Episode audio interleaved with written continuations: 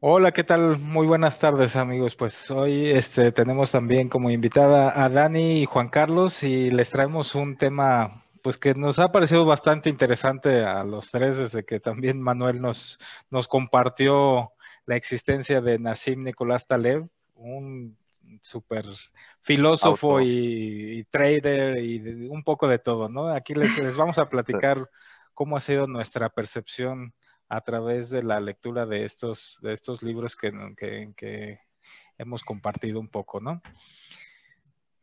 Sí, claro. Este, buenas tardes a todos. Feliz de estar otra vez aquí.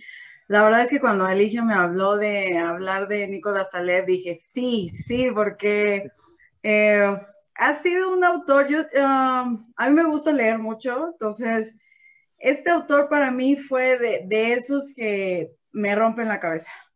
Y esas son cosas que no suceden, suceden muy pocas veces en toda, en toda nuestra vida, creo. Bueno, hasta mis 35 años me ha sucedido muy poco, entonces cuando pasa es como tremendo, ¿no? Creo que te da mucho valor. ¿no?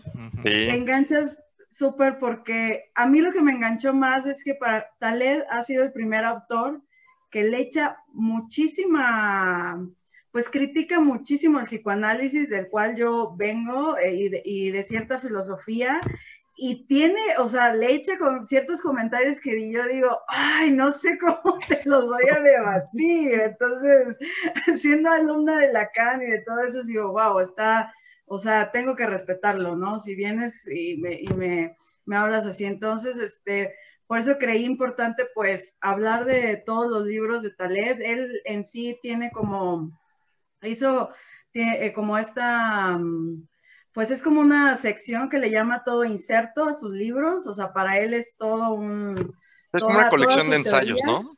una colección de ensayos, tiene una forma también muy particular de escribir, entonces, bueno, ahí les puse como estos tres, este, eh, me faltó el de, el de los aforismos, el que es la, el que comentabas tú, ¿no? la cama de, no, la, sí, la cama de Procrustres, creo que es. Ajá, y el de Cisne Negro, que fue con el que más se hizo notorio Taleb, porque lo escribió este, un año antes de, de la crisis del 2008 y pues iba muy ad hoc con, con lo que pasó, ¿no? Entonces, como que con un periodo tan corto de haber descrito este, este fenómeno que lo vamos a tocar más adelante y luego pasa la crisis, pues le dio como una explosión de popularidad a, a Nicolás Taleb. Entonces, em, ahorita ya estuvimos, este, la verdad, comentando bastante de los libros, pero el, primer libro de él es el de Existe la suerte que yo creo que está, está muy padre para mí, si se van a aventar a Nicolás Taleb, empezar por ese libro, porque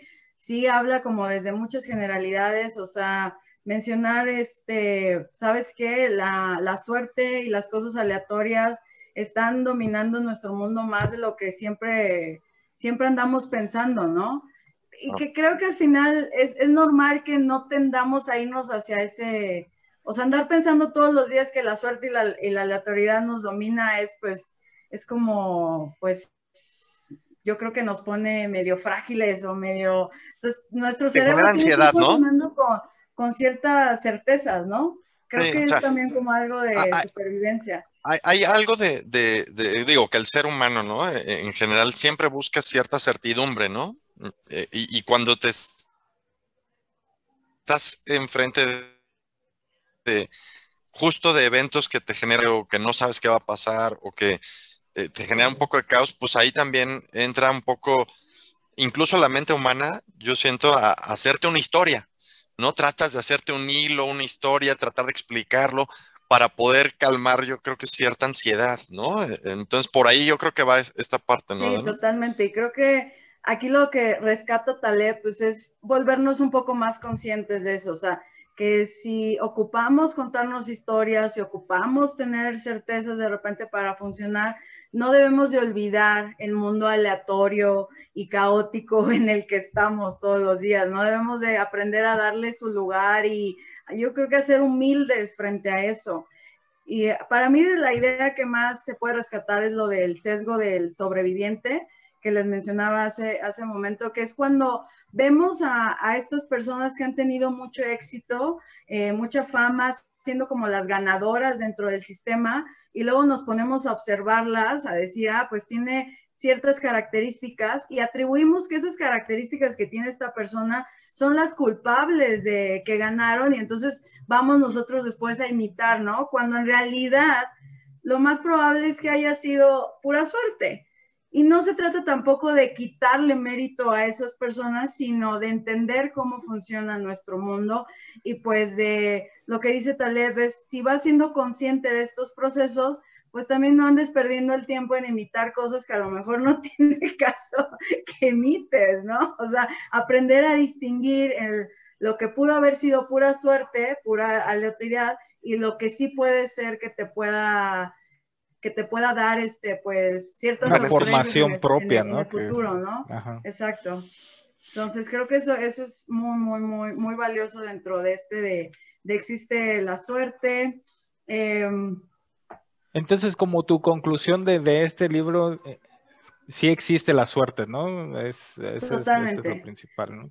y, cómo se manifiesta esta suerte? Ah, yo creo que lo, que lo que le, lo que le entendía a, Juan Carlos, a Taleb es este, es que ya después de un de hacer el trabajo, de desarrollar las habilidades, de tener la constancia y la disciplina, vas a llegar a un nivel, ¿no? O sea, sabes que ya hice el trabajo duro, ya desarrollé esto, no sé, el médico, ¿no? Ya, y me, y me pongo en el top 10 de, las, de las mejores personas. Ya de ahí, para ser el número uno dentro de ese top 10, involucra mucho la suerte, porque ya todas las demás variables que están dentro del control ya fueron cubiertas. Entonces, en realidad, o sea, él, menciona mucho el ejemplo de los artistas, ¿no? O sea, de, por ejemplo, Brad Pitt, o sea, es Brad Pitt eh, no solamente por sus características de belleza y de para, para ser actor, de, de todo eso, o sea, sí las tiene, pero probablemente llegó a ser Brad Pitt porque estuvo en el momento correcto con la gente correcta que los que lo sumaron a eso, ¿no? Y ya de repente su, su su, este, su carrera despegó. Entonces, de hecho, mencionan en el, este otro ah, em, chavo que estuve escuchando que le gusta mucho Taleb, la, la, frase de esta ópera que dice, este, suerte es donde oportunidad y preparación se encuentran. Entonces, al final tenemos que estarnos preparando pero vamos a tener que tener un poco de suerte para tener la oportunidad y despegar y llegar a esa, a esa línea de ganadores, ¿no? Y creo que es algo que tenemos que aceptar porque luego es lo que te digo, creo que irnos por el otro lado del sesgo de sobreviviente nos lleva a esto de, ah, no es que los hábitos de los millonarios es levantarse a todos los días a las 5 de la mañana. Eso no te va a hacer millonario.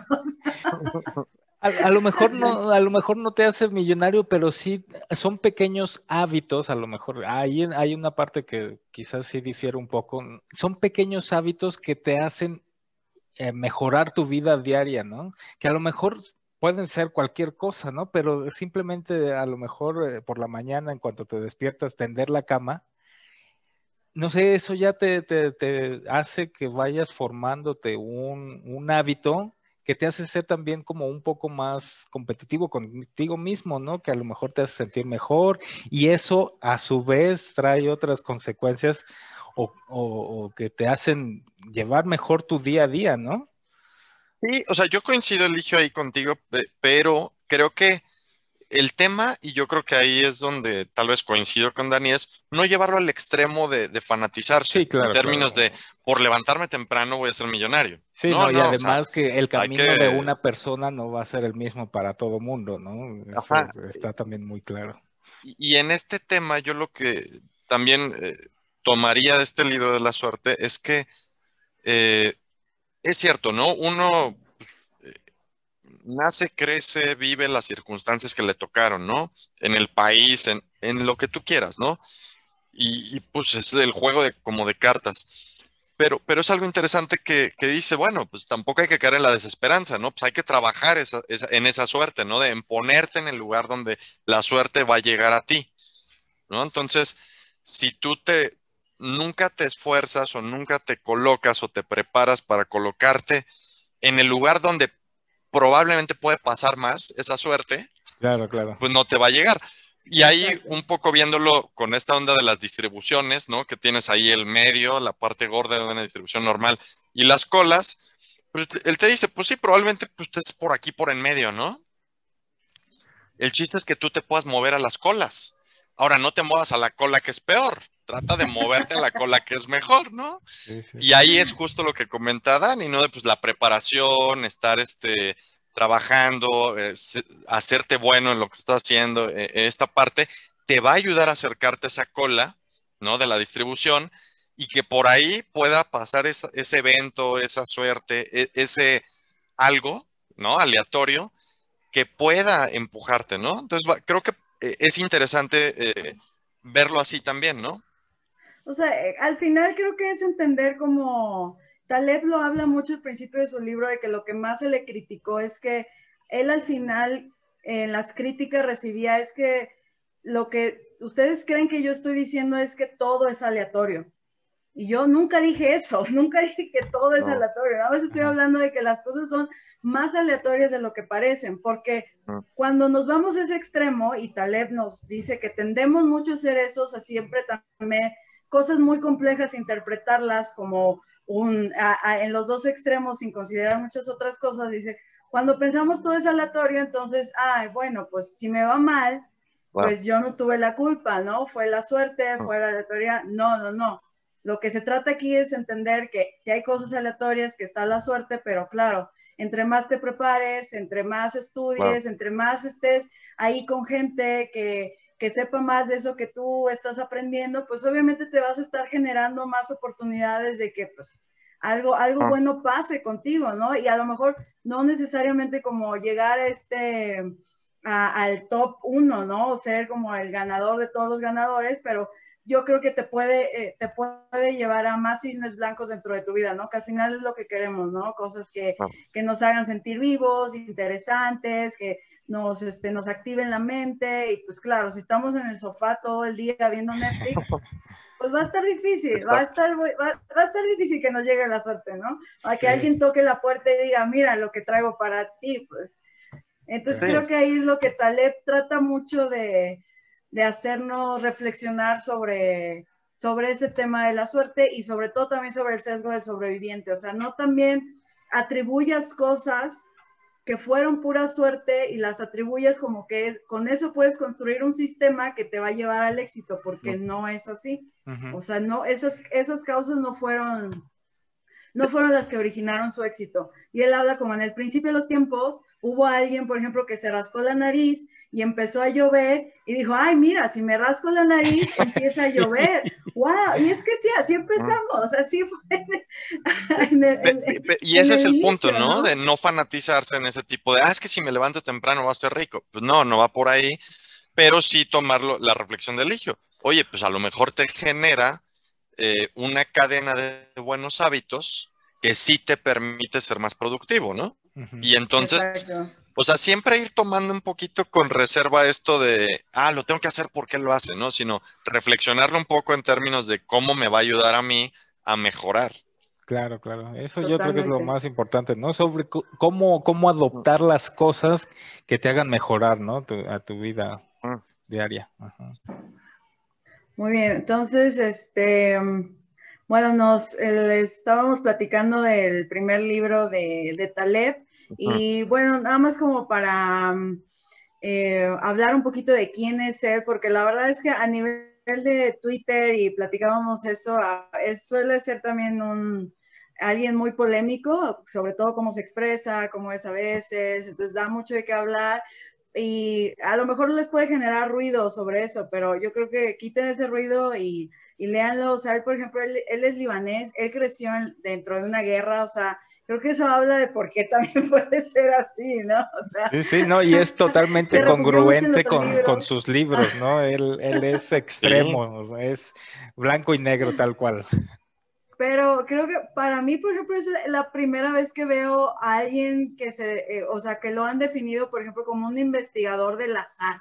O sea, eso fue a mí lo que también me llamó mucho la atención. O sea, hay alguien que está investigando el azar, esa cosa se puede investigar. Entonces, creo que está padre. Y tiene esta cosa que también me gusta, que le encanta levantar pesas, que también va muy congruente con, con todo lo que escribe en sus libros, que creo que es lo importante. O sea, ese es, es un autor que es muy ético o que trata de ser muy ético con todo, con la congruencia de lo que dice y lo que hace, y, eso lo habla en el libro de Jugarse la piel, ¿no? Que creo que es como el, mejor mensaje de, ese libro, ¿no? que es la más crítica a todos los que son teóricos, ¿no? Porque simplemente se la pasan hablando de teoría, pero no ponen realmente nada en práctica, ¿no? de, hecho, él, critica mucho la parte de, los este de la academia, porque él también estuvo en la academia un ratito cuando se salió del trading. Y, y, es bien interesante cómo dice, pues es que aquí es pura grilla, ¿no? También encontró ahí mucha grilla y muchas, cosas que no le gustaron a él justo de, como de esta eh, torre de marfil, ¿no? Que está la gente muy por afuera de la realidad. Totalmente. O sea, es que, es que no, yo, es que le puedes, este, como debatir respecto a eso. O sea, es cierto, o sea, la, la academia se, se, se, volvió muy burocrática, se, yo creo que, no sé, como que es, se pierde en tantas, este, en cómo tienen que ser las cosas, ¿no? Y de hecho... No sé, pues todo el mundo, yo creo que lo experimentamos, ¿no? Estudiamos una carrera y pues nos platican unas cosas, las maravillas y tal, y ya cuando vas y te enfrentas a la vida diaria de ese trabajo, Tienes que, rifártela porque es muy distinto, ¿no? Claro. Dices, me mintieron todo el tiempo. y, además estas expectativas que se generan, pues luego es cierto, ¿no? Que no casan con la realidad. Y, creo que va, creo que hay, hay eh, en términos educativos, ¿no? Saliéndonos un poquito del tema de inversiones, algo que ha hecho interesante modelos como el canadiense o el alemán y demás es que ellos han modificado algunos planes en sus universidades donde obligan a los estudiantes a que, sí, te estudias tú tu semestre en la universidad, pero el verano te obligan a que vayas a chambear. Ellos te consiguen este, estos internships, los famosos internships, para que chambees y conozcas el mercado laboral y, la misma universidad está encargada como de ya tener sus acuerdos con las empresas y con los despachos e incluso con laboratorios para gente que estudia biología, química o, o, carreras más de ciencias básicas también les consiguen estos, este, pues, estos acuerdos para que vayan todo el verano y ya regresen con algo de experiencia y siguen estudiando. Y así lo hacen cada verano. O sea, yo, yo ya... Está perfecto eso. Es buenísimo, creo que falta bastante más eh, en, México, por ejemplo, que es nuestro contexto, eh, este tipo de programas que, que, puedan ir combinando esta parte práctica con la teórica porque puedes aterrizar mejor las cosas eh, que solamente ver teoría, ¿no? Exacto, totalmente. Y entonces, pues por eso hay que leerlo. Aquí les puse, pues si eres trader, creo que sí es un must. O sea, si estás en una de las inversiones, sí hay que leerlo, pero igualmente si no, es, es un autor que te va a dar muchísimas herramientas, también como para ir eh, peleándote o ir este, haciendo sistemas de pensamiento más fuertes, o sea, para, eh, para ir lidiando con el día a día, ¿no? Y creo que en las inversiones va a ser muy importante como muchas cosas que él, que él habla. Ya dentro de, de su libro, por ejemplo, El Cisne Negro, a mí me gusta mucho lo que, lo que habla sobre de que no podemos producir este el futuro basados en el, en el pasado, simplemente porque el futuro es algo infinito y no conocido y el pasado es algo contrario, es algo finito y conocido. Entonces, tenemos que ser muy conscientes de, ese, de esa barrera, ¿no? Que la gran variedad de cosas y circunstancias que pueden ocurrir, ¿no? Y porque eh, yo creo que en el mundo de las inversiones están, aunque siempre está la, frase final de rendimientos pasados no garantizan rendimientos futuros, que creo que es eso. A veces yo, eh, cuando me he topado en este mundo, todos, todos hablan de un sistema como, no, pues estudia el comportamiento del activo, estudia el ciclo, y creo que hasta un punto sí es importante, pero hay que contemplar esta otra, o sea, que no nos puede dar el, pues el 100% de certeza, ni, ni nos puede generar la construcción de un sistema infalible y por lo tanto tenemos que tomar decisiones que, que contemplen ese, esa barrera, ¿no? Entre el futuro y el pasado que no podemos, no vamos a poder nunca acortar, ¿no? Por más tecnología que tengamos, o sea, creo que eso no, ese punto no va a llegar. Siempre el futuro va a ser algo desconocido e infinito, ¿no? ¿Qué opinan? Aquí, ah, un punto que yo quería retomar todavía del de jugando la piel, eh, antes de seguir con este del cisne negro, era el tema de, y sobre todo como inversionistas, aquí eh, sí el, el mensaje va para el tema de inversiones. Es importante como inversionista ver eh, cuando te ofrecen una inversión, también ver qué es lo que está poniendo quien te la está poniendo, ¿no? Enfrente, ¿no? E, él, se está jugando la piel o no se está jugando la piel, ¿no? En términos de el que arriesga, ¿no? Quien te está ofreciendo el negocio, ¿no? Eh, porque muchas veces también nos pueden, como inversionistas y pequeños inversionistas, pues nos pueden tratar de deslumbrar también con excelentes intereses y no el proyecto y demás, pero tú también tienes que revisar, tú qué estás poniendo, de, ¿no? Estás jugándote el pellejo, estás jugándote la piel, o sea, ¿qué le estás poniendo para que yo también te crea, ¿no? Cuando, cuando te ofrecen hacer un negocio o un proyecto o invertir en algo. Creo que es algo también bien importante, sobre todo en este mundo que ahora empieza del crowdfunding, donde pues sí, las inversiones se pulverizan, todo el mundo puede entrar y muchas veces las fintechs no se juegan la piel, ¿no? Están, eh, eh, pues sí, intermediando, pues, cobran su comisión, pero a veces tampoco la alineación de incentivos es perfecta, ¿no? Y puede por ahí saltar esto cuando viene en crisis, como esta pandemia que de repente dices, chino, está yendo mal, y por ahí puedes ver este, cuáles reaccionan mejor que otras, ¿no? Y ahí puedes ver justo quién sí, sí está jugando la piel y diciendo, oigan, pues va el prestigio que tengo como fintech, con mi futuro como en esta industria, y se ponen las pilas, y hay otras que no, incluso que hasta dejan de operar ya hemos visto un par eh, en este mundo fintech que dijeron, ¿saben qué?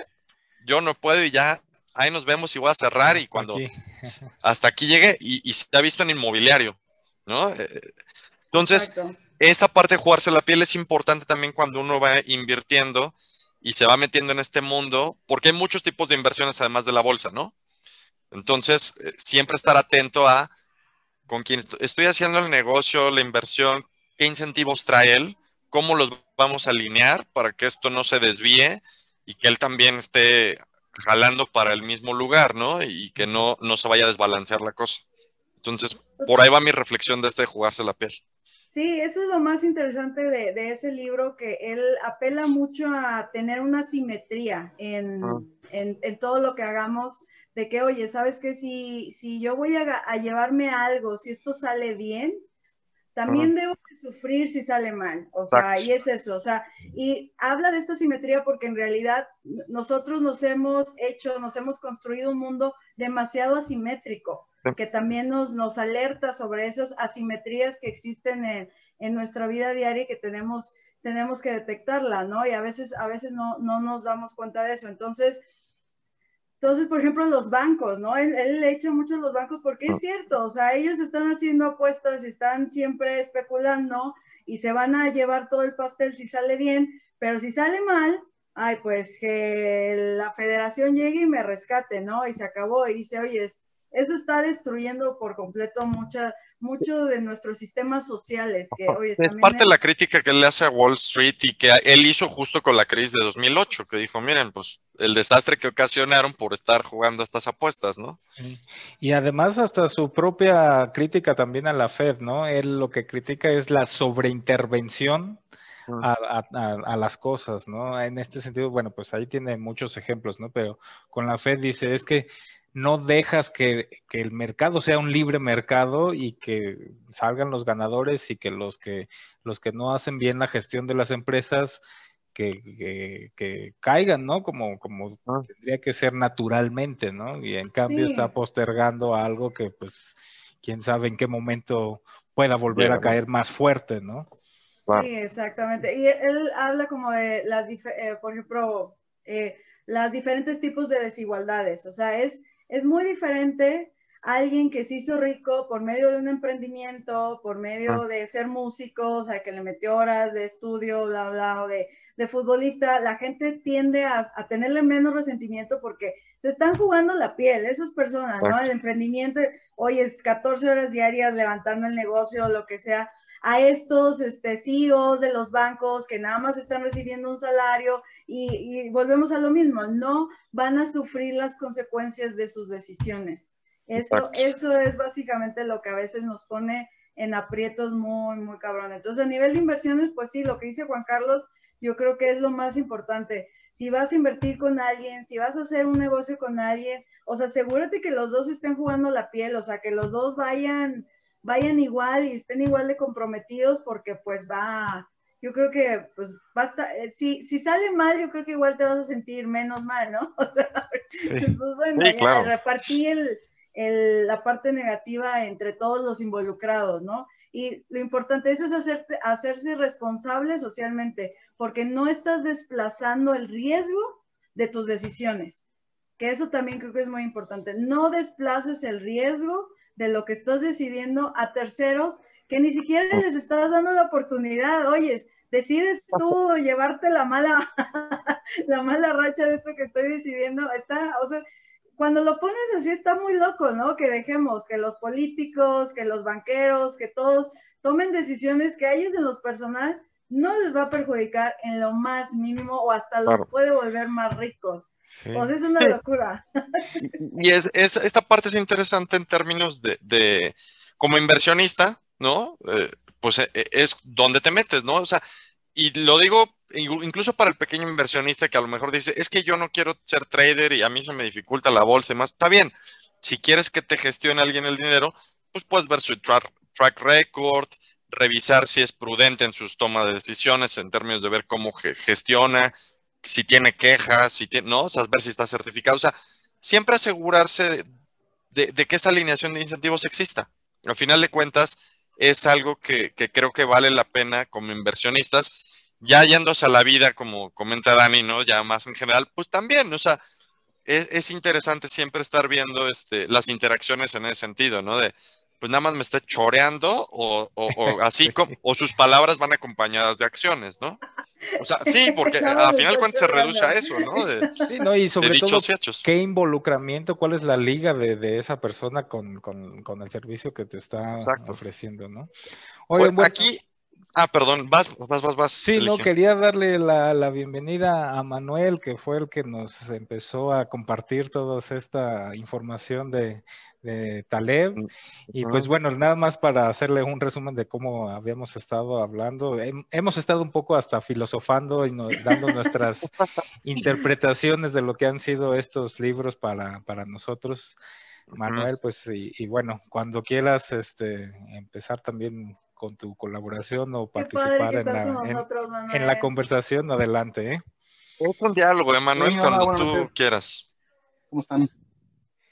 Muy bien, muy bien. Muy bien. Muy emocionados. Ya llevamos no sé cuántas horas porque, o sea, llevamos grabando poquito, pero creo que sí el tema ha sido muy apasionante para los tres. Entonces, este... Qué bueno que tienes, eh, Manuel. Sí, por ahí andaba, ocupado con... Sí, no, no te mis hijos, la verdad. Y ahorita estábamos hablando del libro del, de jugarse la piel, el skin in the game, y, cómo e, esto también en tema de inversiones, pues es importante, ¿no? Sí, sí, a final de cuentas es riesgo. Sí, a, ti, a ti personalmente, ¿cómo, cómo te ha influenciado Taleb en, tu forma de invertir? ¿Sí crees que te, crees que te haya cambiado tu forma de, ver las, las inversiones? Pues creo que es es una forma de, ver el riesgo diferente. Principalmente es el riesgo, es el, el, enfoque que tiene en cuanto a, la forma de, aprovechar la oportunidad, identificar eh, más que nada situaciones en las que el riesgo es un poco menos cuantificable y que para él ofrecen un poco más de convexidad en cuanto a riesgo beneficios. Sí, pues como la frase que, que pusiste, Dani, aquí en, la presentación, ¿no? Que lo que llaman riesgo, yo lo llamo oportunidad, ¿no? Sí, Y lo que ellos llaman oportunidad de bajo riesgo, yo lo llamo problema de tonto. Y darle la, la bienvenida al, al, caos, ¿no? Que pues de ahí es de donde muchas oportunidades pueden, pueden salir para pues, tener mejores, mejores rendimientos, ya sean inversiones o hasta en, en, en nuestra vida, ¿no? Sí, claro. Ah, y aquí hablando ya, eh, digamos, en el del siguiente libro, ¿no? Del, del, famoso cisne negro, es bien interesante cómo él traza eh, esta, esta parte de decir, bueno, sí está medio cristal, o sea, sí está esta curva, ¿no? Normal que vemos, esta famosa campana de Gauss, es muy conocida, dice, pues todo mundo cree que estamos en la parte gorda, ¿no? En medio cristal, donde nada se mueve y donde eh, el efecto que a lo mejor tenga una persona sobre el resto de la población es nulo, ¿no? Y hay ejemplos eh, interesantes, ¿no? De eh, pues una persona que a lo mejor pesa 200 kilos no va a moverte el promedio porque pues, es uno en un billón de personas y no pasa nada, ¿no? Pero dice, la realidad es que no es uno, son un chorro, ¿no? Que es justo estas colas que dice que son gordas, los fat tails. y, y, estos extremos en realidad ocurren más y, no son este, nada más este, pequeños eventitos. Tienes un chorro de eventos ahí más frecuentes de lo que tú crees y por ello es importante tomarlos en cuenta y nadie los toma en cuenta porque todo mundo pues, los ve como outliers y los ve con esta mentalidad de estamos en la parte gorda, no pasa nada, se, se les resta importancia, ¿no? Sí, yo creo que ahí lo importante es que aprendamos a diferenciar lo que pertenece a Mediocristán y lo que pertenece a Extremistran, que básicamente la economía pertenece al Extremistran, que es lo que a veces no entendemos, ¿no? Porque es lo que dice, o sea, en, un, en una muestra de 100 personas, pues podemos sacar un peso medio de esas 100 personas y no habrá una que pese lo suficiente para mover este peso medio. Pero en el, en el lado de la economía, de nuestro networking, de nuestro patrimonio, sí va a haber una que va a tener billones y que va a mover todo el, ingreso medio de todos los demás. Y entonces no podemos tomar decisiones en base a ese ingreso medio, porque va a haber personas que estén en un espectro súper radical. Sí, justamente este así, está la, economía mundial, ¿no? Desbalanceado. El, el 1% tiene, no sé, más del 50% de las riquezas del, del, mundo, ¿no? Es, es absurdo, pero justamente es ese desbalance que, que menciona también tanto, ¿no? Y que por, eso, hay que tomarlo en cuenta, ¿no? Al momento de tomar decisiones. Para y llevarnos al siguiente libro, que fue el, el, que nos unió, el de antifragilidad, que creo que también aquí tiene, tiene practicidad mucho, tanto en armar nuestro portafolio y también en armarnos a nosotros mismos como personas anti, antifrágiles frente a este mundo de extremos, ¿no? O sea, entender que, ok, nuestro, nuestro cuerpo sí pertenece a, a un mundo mediocre, porque si yo, yo no puedo bajar el peso suficiente así para provocarme un daño en un solo día, pero sí puedo perder todo mi dinero en un día. Claro. esa es la diferencia. Entonces, eso es lo que tenemos que entender. E, esta parte, por eso el cisne negro creo que fue tan controversial previo a la crisis de 2008, porque pues antes, o sea, creo que sí es un autor muy, muy, muy importante leer. Justo para tomar en cuenta este tipo de cosas, ¿no? Este, decir, oye, sí está bien que la mayoría de las cosas en tu vida a lo mejor tienen ciertas certezas y sabes que el sol va a salir mañana, pero no dejes de ver estas cosas, ¿no? O sea, fíjate en eso, eh, hay, hay tormentas, hay huracanes, hay este, cosas que son extremas que pues sí están sucediendo, ¿no? Entonces, el sol va a seguir saliendo, pero fíjate en esto, ¿no? para las inversiones es fundamental. Gente que esté en bolsa, gente que no esté en bolsa y cualquier tipo de inversión en la que también, una vez regresando al tema de las inversiones, que estén metidos, es importante que ustedes sepan que, eh, pues hay que hay que tratar de estar abiertos justo a que pueden venir muchos eventos. Aleatorios completamente. Aleatorios. sí. Muy frecuentes. Que vaya a fallar la inversión. O sea, y que vaya por eso, o sea, ¿cuántos de los que a lo mejor nos ven o nos escuchan no se metieron en algún negocio previo a la pandemia y que tenían todo hecho y trazado y que iba súper bien y que y llega la pandemia y suena como ejote el negocio, bajan las ventas o, te meten estrés o vamos, eh, muchos creo que lo hemos vivido, ya no sea solamente en empleo, sino pues, en emprendimientos, pequeños negocios, eh, en la vida en general, ¿no? Entonces es importante que siempre estemos eh, con este foquito, ¿no? De nada es certero ah, el día de mañana, aunque sí tengamos ciertas certezas, ¿no?